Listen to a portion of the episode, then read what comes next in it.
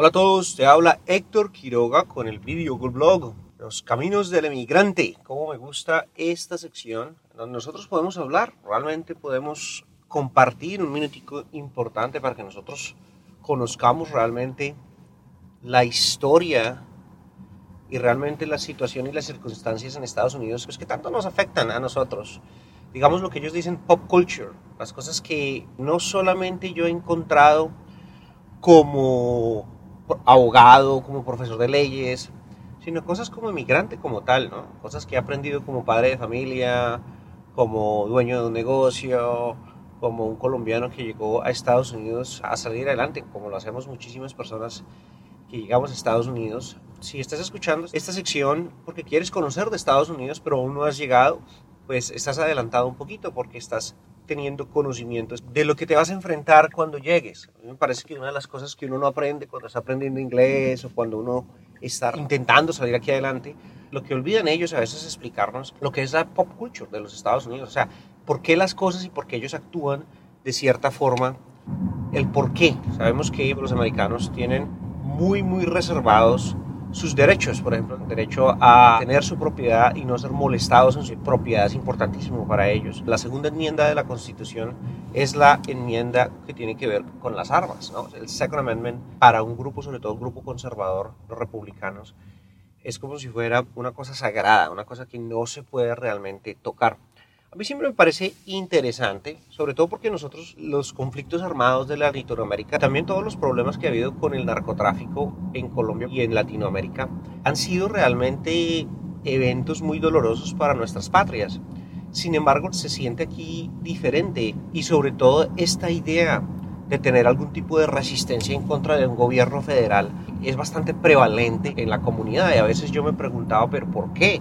Si nosotros hemos vivido también unos grandes problemas políticos y económicos en nuestros países, pero no se nota como una resistencia tan abierta, fuerte del populado como tal, de cualquier persona, del vecino, de todos, de tener una resistencia en donde el poder del gobierno no esté chequeado de alguna forma. Quiero que lo sepan, no estamos hablando de, de un punto de vista de paramilitarismo, pero sí estamos hablando de distrust, una desconfianza total contra el gobierno. Ellos tienen que reservar su derecho al acceso, al menos a armamento y munición, para tener un tipo de, de soporte. Esto tiene sus bases en la misma constitución, la misma constitución de los Estados Unidos, en la misma declaración de independencia, es donde se escribe los derechos son reservados para los estados y para las personas. Y hay ciertas reglas y leyes y, y derechos y privilegios que tiene el gobierno federal. Pero si esos derechos no están específicamente enumerados, ya sea en la Constitución, en la ley, como lo interpreta la Corte Suprema de Justicia, los tienen las personas, the people. Entonces, obviamente ese sentimiento empieza desde el formamiento de, los Estados Unidos como tal y viene desde el sentido de cuando la, la corona británica tenía completamente control sobre las colonias y esta idea de tener un gobierno en otro lugar que gobierne las colonias aquí, pues es algo que a ellos no les gustó para nada. Es una de las cosas que nos da a nosotros el federalismo. Sin embargo, esto sigue siendo un sentimiento que se sigue creciendo en Estados Unidos bastante fuerte y sobre todo en años más recientes con lo que fue la guerra de Vietnam. Fue una guerra de más o menos 28 años, bastante fuerte, o sea, que tuvo una influencia bastante, bastante grande en todos los Estados Unidos. Una situación en la cual se mandaban tropas y se mandaban tropas y se mandaban tropas. Fue un conflicto armado que no se ganó o que se retiró Estados Unidos perdiendo la guerra realmente. En este momento pasan dos eventos importantes. Lo primero es, está el evento de Watergate, que es cuando presidente Nixon lo descubren poniendo espionaje en la campaña de su contraparte política, ¿no? Y se arma un desorden y se termina renunciando a la presidencia. El vicepresidente Ford luego lo, lo, perdona, que ellos lo ven como un acto prácticamente cobarde, como si eso hubiera sido arreglado entre ellos. Yo le entrego la, la presidencia y usted me perdona después. Fue lo que más o menos ellos interpretan que pasa en Watergate. De ahí el segundo evento que pasa es que realmente cuando las tropas empiezan a llegar a Estados Unidos hay como una crisis contra los soldados bastante fea, o sea, como que están llegando y ellos están llegando a su casa y les están diciendo baby killer, usted mató a los bebés, usted atacó, usted, usted ha matado, ha bombardeado personas inocentes en, en esta guerra que fue Vietnam. Continúa ese sentimiento feísimo, esa desconfianza total contra lo que es el gobierno federal completamente. Pero esto ha continuado ahorita, estamos en, ya en los años 2020. A mí me parece que hay tres eventos que son el centro de este videoblog. Me parece que ha influenciado bastante la cultura uh, actual de los Estados Unidos. Hay este evento en un área cerca de North Idaho. El área de North Idaho es un área muy cercana a la que yo vivo. Spokane está más o menos a unas 25 millas de donde se encuentra el área de Coeur. Allí hay un lugar que se llama Post Falls. Se encuentra allí un grupo que se llama The Aryan Nation. Se encontraba The Aryan Nation.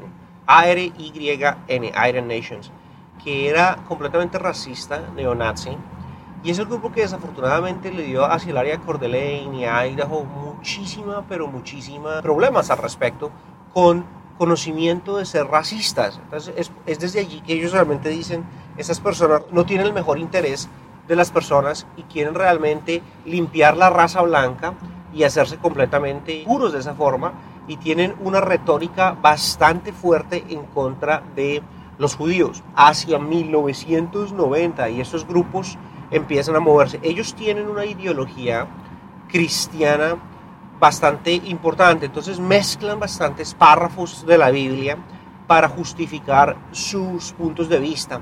En 1990-91 hay un comentador importante, una persona que habla por la radio importante, pues que es judío. Se burla él de estos grupos, abiertamente los ataca, ellos llamaban a retar sus puntos de vista, como lo es, y hay un debate y esta persona resulta siendo asesinada. No se sabe y realmente no hay en este momento ningún tipo de conocimiento de qué grupo fue, porque de todas formas no solamente fueron los Iron Nations, sino hay muchísimos grupos que empezaron a este grupo con una ideología neonazi mezclada con cristianismo. Entonces, eh, hacia el área norte de Idaho se empiezan a conocer grupos y ellos empiezan a tener como campamentos, ¿no? Son áreas completamente muy remotas y realmente las ciudades apenas están empezando a crecer, comunidades que son pueblos, ciudades medias. Y el gobierno federal tiene que empezar a investigar y empiezan ellos a mirar. Y es cuando viene realmente el primer evento al que yo quiero hablar hoy a fondo. El primer evento se llama Ruby Ridge. Es un evento que pasa hacia agosto de 1992 el personaje más importante es una persona que se llama Randy Weaver, una persona como cualquiera que es separatista, él realmente no quiere tener ningún tipo de vínculo con la sociedad, él quiere irse a vivir aún solo, él se mueve de otro estado con su esposa Becky, ellos tienen cuatro hijos, ellos se mueven hacia el área del norte de Idaho, su tierra, separada de todos. Él arma su propia casa con sus propias manos, las construye para que le dejen tranquilo con su familia. Él quiere vivir tranquilo. Él decide realmente ir a vivir solo y crea su propia casa. No hay como mucho, mucho dinero al respecto. La historia y la gente que comenta al respecto dicen que él intenta tener algún tipo de contacto y solamente pues en los domingos ir a una iglesia y como que la única iglesia que existe son The Iron Nations. Entonces él va a algunas reuniones precisamente para hablar de la Biblia y pues para hablar realmente como desde el punto de vista de ellos, que es un punto de vista completamente eh, cristiano. Y pues allí es en donde hay pues todos los racistas hablando en contra de los judíos, hablando en contra de las minorías en Estados Unidos, algo que es así. La historia no sabe si este señor es completamente racista o si simplemente fue algunas reuniones nada más. Casos que sí lo tienen como si fuera una racista, pero no miembro oficial de los Iron Nations. Los Iron Nations tiene un líder del apellido Butler, tuvo bastante influencia y en un futuro hablaremos del caso legal que existió que llevó completamente a la bancarrota a este grupo. Pero en este momento es cuando este grupo está tomando un auge y está saliendo adelante de una forma bastante importante. Ahí es cuando el gobierno federal está investigando la muerte de este periodista. Ellos no saben si fueron ellos o otro grupo y empiezan. Es allí en donde implantan a un agente federal. El agente federal se hace amigo o conocido más o menos de Randy Weaver y se da cuenta que Randy Weaver no tiene dinero. Randy Weaver es una persona que está viviendo, como digo, de trabajando con sus propias manos, intentando sacar su familia adelante. No tiene mucho dinero y sin que Randy Weaver sepa que es un agente federal, le dice que por intercambio de dinero él le ofrece que Randy corte una escopeta, cortar una escopeta, ojo, cortar la escopeta de cañón para poderla esconder es una felony, es un crimen grave en Estados Unidos la modificación de, una, de un arma de fuego de esa forma. Hay ciertas armas de fuego que los entusiastas las pueden cambiar, pero no una escopeta, no la pueden cortar de esa manera. Entonces claramente le proponen que cometa un delito. Randy Weaver, necesitando el dinero, accede, la hace, obviamente sin saber que son policías o que son agentes federales, y a él después le dicen, mire, usted cometió un crimen federal, nosotros queremos que en intercambio de información en contra de Iron Nations, que usted vaya, que usted tenga micrófonos, que usted tenga, usted los grabe, nos dé información al respecto, ellos qué van a hacer, cómo lo van a hacer, y si usted no lo hace, lo vamos a arrestar. Este tipo de situación, de todas formas, legal, que ellos pueden hacer. Está la defensa de entrapment, que es como ponerle una trampa a una persona, de la cual hablaremos después. Sin embargo, ellos intentan influenciarlo de esta forma. Lo que el gobierno federal no considera en esto es que el gobierno como tal no analiza realmente quién es Randy Weaver y Randy Weaver les dice, yo eso no lo voy a hacer y no estoy de acuerdo y yo me voy a mi, a mi casa. Recordemos, él vive en un área, es como un ridge, que es como una montaña separada donde realmente el acceso no es muy bueno. No hay realmente servicios como tal, agua, sanación, lo que te digo, él creó la casa era una casa más o menos bien, pero de todas formas con muchos problemas de servicios. Y él se encierra completamente. A él lo llevan con cargos, cargos federales por haber cortado el arma y a él nunca le llega la notificación, a él no le dan la notificación de que él tiene que presentarse en, en frente de un juez federal para responder por sus hechos. Él a no presentarse, él se encierra en su casa por muchas semanas fueron por meses que él está encerrado, el gobierno empieza a verse muy mal, empiezan a mandar ellos personas, soldados, empiezan a rodear el área. ¿Y qué pasa? Son los medios de comunicación a anunciar que es un grupo terrorista nuevo nazi que está encerrado en un encampamento, que es una persona que está fabricando armas ilegalmente, un despliegue de fuerza que no se ha visto antes en Estados Unidos.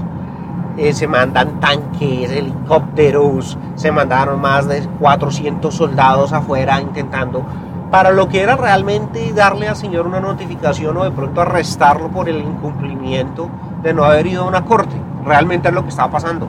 Sin embargo, las Fuerzas Armadas y lo que es el mismo gobierno lo empieza ATF, ¿sí? ATF es Alcohol, Tobacco and Firearms, la entidad que está ahí, ATF, el FBI, llega el momento en donde ellos determinan que realmente hay algo que hacer. Este señor está eh, metido prácticamente meses, se está defendiendo por meses él solo, se ha barricado completamente y no pueden ellos llegar a una solución como tal.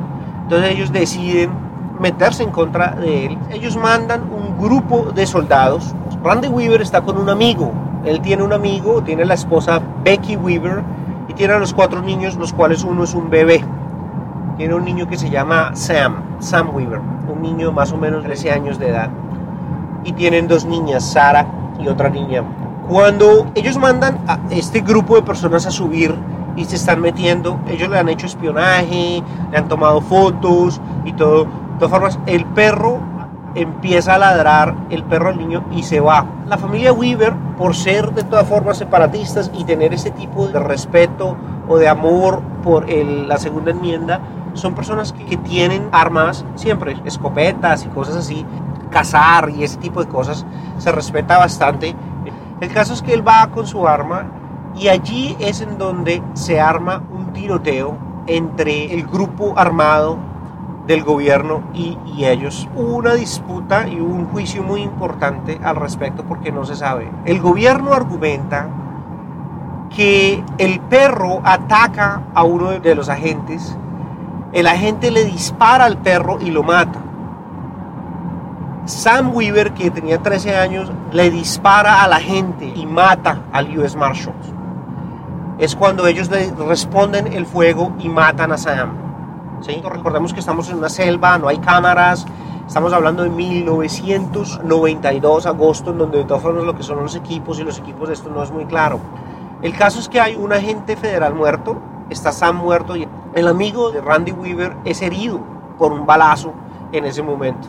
Como lo cuenta la historia, de ellos, ahí donde estaba Randy Weaver, Randy Weaver pudo huir. Ellos dicen que realmente no fue así. El perro ladró, ellos se acercaron a mirar qué estaba pasando con el perro y los agentes empezaron a disparar, matando al perro, matando a Sam. Sam alcanza a disparar en defensa propia y mata a la gente.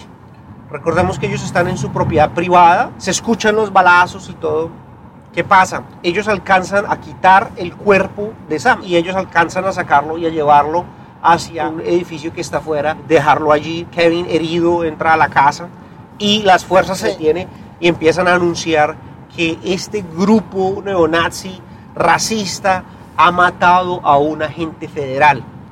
Ellos, o al menos la información, no sabe que hay un conocimiento serio en donde Sam Weaver fue dado de baja. No saben que hay un muerto, que un niño de 13 años. Lo único que ellos reportan es que el agente federal fue muerto esta información se empieza a desplegar por todas partes, lo que son todos los medios de comunicación se desplegan de una forma impresionante y se empieza a someter este sentimiento de que hay un grupo armado, racista, matando agentes federales en el estado del norte de Idaho, que le da una fama por muchísimos años, incluso cuando, cuando yo he llegado a tiempos en donde yo he viajado por el país y yo digo, no, yo soy más o menos de Spokane, es un área cerca de un área de Idaho que se llama d'Alene.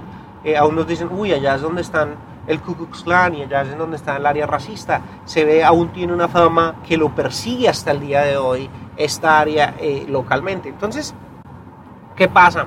El despliegue de fuerza se triplica, se ven tanques de guerra, se ve Humvees, todo en la falda de la montaña. Días y días pasan, empiezan a enviar personas para mirar si van a poder ayudar a que Randy Weaver se entregue completamente. Y pues de todas formas Randy Weaver no se quiere entregar. Y todo lo que Randy Weaver les ha enseñado a sus hijos y a su, y a su esposa es que la apocalipsis iba a venir y realmente iba a haber algún tipo de lucha contra el gobierno federal porque el abuso de poder iba a llegar a tal que iban a llegar a matar a niños en sus propias propiedades. Lo que quiere decir, en una profecía que se autocumple, ¿sí? Una self-fulfilling prophecy. Ellos no tienen allí un teléfono, no hay teléfono, entonces no hay forma de comunicarse con Randy Weaver de esa forma. Días después, Randy Weaver quiere salir a mirar el cuerpo de su hijo.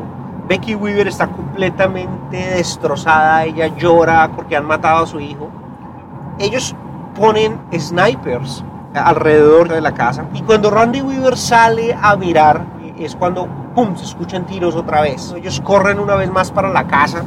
Si las niñas corren para las casas, las niñas dan una entrevista importante que la que describen esta, esta horrible situación al respecto. Y hay un balazo que hiere de una forma muy, muy fuerte al amigo de Randy Weaver, prácticamente muriendo ese señor del balazo. Y cuando él empieza a entrar, Becky Weaver con la bebita en las manos sale, abre la puerta y le dice, oh, ¿qué está pasando? Oh my God, ¿qué está pasando? y es cuando el sniper dispara y le pega en la cabeza el tiro a Becky Weaver, salpica prácticamente toda la masa cerebral en la cara de la niña, de la otra niña que estaba allí, matando a Becky Weaver y teniendo al bebé. El bebé sobrevive, el bebé no es herido. Otro balazo que le pegó a Becky Weaver le llega al amigo de Randy Weaver una vez más. Es una tragedia completamente el gobierno continúa diciendo y pasando la información de que es un grupo armado de personas que están manufacturando armas ilegales, que están completamente barricados, que mataron a un agente federal haciendo lo que ellos quieren de la ley. El gobierno no tiene conocimiento de la muerte de Becky Weaver, de que habían matado a la mamá de esa forma no tienen conocimiento de la muerte de Sam y siguen reportando así. Es allí donde llaman a una persona que se llama Bo Gritz. Bo Gritz es un militar extremadamente condecorado de los Estados Unidos, de valores conservadores, altamente condecorado, como lo dije. En ciertas biografías a esta persona la conocen como la persona por la cual se, se hizo Rambo, una persona que trabajó bastante recuperando los prisioneros de guerra de Vietnam, una persona que aún vive. Randy Weaver en sus años fue Green Beret de las Fuerzas Armadas de los Estados Unidos, él pagó su servicio militar y al tener su servicio militar pues él tiene algún tipo de conocimiento de arma y algún tipo de conocimiento de sobrevivir, pero sabe quién es Bob Gritz, sabe que es un héroe realmente, entonces a él lo traen para intentar negociar. Bob Gritz llega a la puerta y le dice, Randy, yo soy Bo Gritz. Y Randy le dice, oh my God, Bo, ¿is that you? Sí, sí, soy yo. Y, entonces ahí es cuando le dice a Gritz que pues han matado. Su amigo Kevin está a punto de morir con un balazo arriba. Él no se va a entregar, Randy Weaver. Aún tiene a su bebé y a su niña. Becky Weaver fue asesinada por un sniper. Cuando bajan, en la noche es que dan una conferencia de prensa y es la primera vez que los Estados Unidos y los medios de comunicación conocen que hay niños muertos y se empieza como a salir un poco más la historia, que es una familia que quiere vivir sola, una familia que es creyente en la Biblia, y se empieza a pintar la historia que está siendo perseguida por sus ideologías cristianas. Empieza como la contraparte y en la misma área del norte de Idaho, esta persona Butler de la que hablo y estos grupos también empiezan a aprovechar la agenda y empiezan a rodear también el encampamento a decir que ellos son neonazis y tienen este tipo de ideología. Randy Weaver no está realmente oficialmente vinculado con ellos de ninguna forma. Empiezan a como a tomar partida de esto. Días después, Bo Gritz convence que dejen sacar a los cuerpos, que se entregue el amigo de Randy Weaver. Le dice Bo Gritz, si usted no entrega a su amigo, y yo voy a testificar en contra suyo, porque usted es responsable por la muerte de él, porque él está vivo y él tiene que sobrevivir, él necesita atención médica lo más alto posible. Decide Randy Weaver entregar los cuerpos de las personas en una bolsa negra. Bo Gritz los carga. Bo es la única persona que puede realmente acercarse al campamento. Y días después, Randy dice, mire, nosotros hemos estado rezando a la Biblia, nosotros decimos que no nos vamos a entregar. Eh, Bo Gritz le dice, ¿cómo se le ocurre Randy Weaver? ¿Cómo se te ocurre hacer esto? Lo convence. Randy Weaver le dice a las niñas, niñas, alístense, vamos a salir, vamos a seguir al coronel Bo Gritz, camina con ellos y ellos se entregan a la policía. Es cuando ven, eh, hay tanques de guerra, Randy Weaver es arrestado, lo llevan a un juicio. A él y al amigo lo llevan por el asesinato del Federal Marshal. Este caso lo gana Randy Weaver. Randy Weaver gana el proceso demuestra que pues no hay forma realmente de probar que fueron ellos ni que fue el arma de él que asesinan a este Marshall. Y después de que termina y ellos son acquitted, ellos van a un juicio y ganan el proceso en contra del gobierno. De todas formas, él pierde el proceso por la alarma. ¿sí? Le dan más o menos un tiempo muy corto de cárcel por esto que era realmente lo que había pasado. Ellos demandan una demanda civil en contra del gobierno por lo que pasa y llegan a un acuerdo de 3.1 millón de dólares le tienen que pagar a Randy Weaver. Estamos hablando de los años de 1992. Esto pasa obviamente el juicio ya en el 93-94, donde le tienen que pagar a él 3.1 millones de dólares por los abusos pasados. Recordemos que realmente lo que pasó fue una persona que tenía un arma. Ellos le dijeron a él que, que el arma y lo que fue que realmente él nunca estuvo vinculado con las Aryan Nations, simplemente fue a unas reuniones, un hombre que hasta la día de hoy no se sabe si realmente era una persona racista o no, muy probablemente lo fue, una persona racista, sin embargo, el racismo como tal no justifica que el gobierno federal llegue con armas, con tanques de guerra, con Humvees, con helicópteros, que interpongan snipers y recuerden, vestidos todos de militar, ¿no? Fue un evento que claramente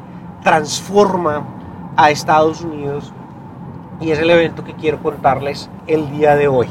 El siguiente evento que vamos a comentar y vamos a hablar es el evento de Waco, Waco, Texas. Este evento va a tener en la historia, eso fue en 1993 en abril, o sea, muy cerca, casi seis meses después de lo que pasó en Ruby Ridge. Ese es ese sentimiento que a veces se siente contra el gobierno federal exactamente, de excesos y que puede tener contra las personas. Bueno, ese es el episodio de hoy. Vamos a estar hablando con un poquitico más de exactitud del siguiente evento, que es el evento de Waco. Por favor, síganme, compartan, déjenme saber qué piensan ustedes al respecto de lo que pasó con Randy Weaver y lo que pasó con Ruby Rich en 1992, qué efecto ha tenido el día de hoy con el sentimiento eh, en contra del gobierno federal, la ley y los policías. Muchas gracias, soy el abogado de inmigración Héctor Quiroga. Hasta la próxima.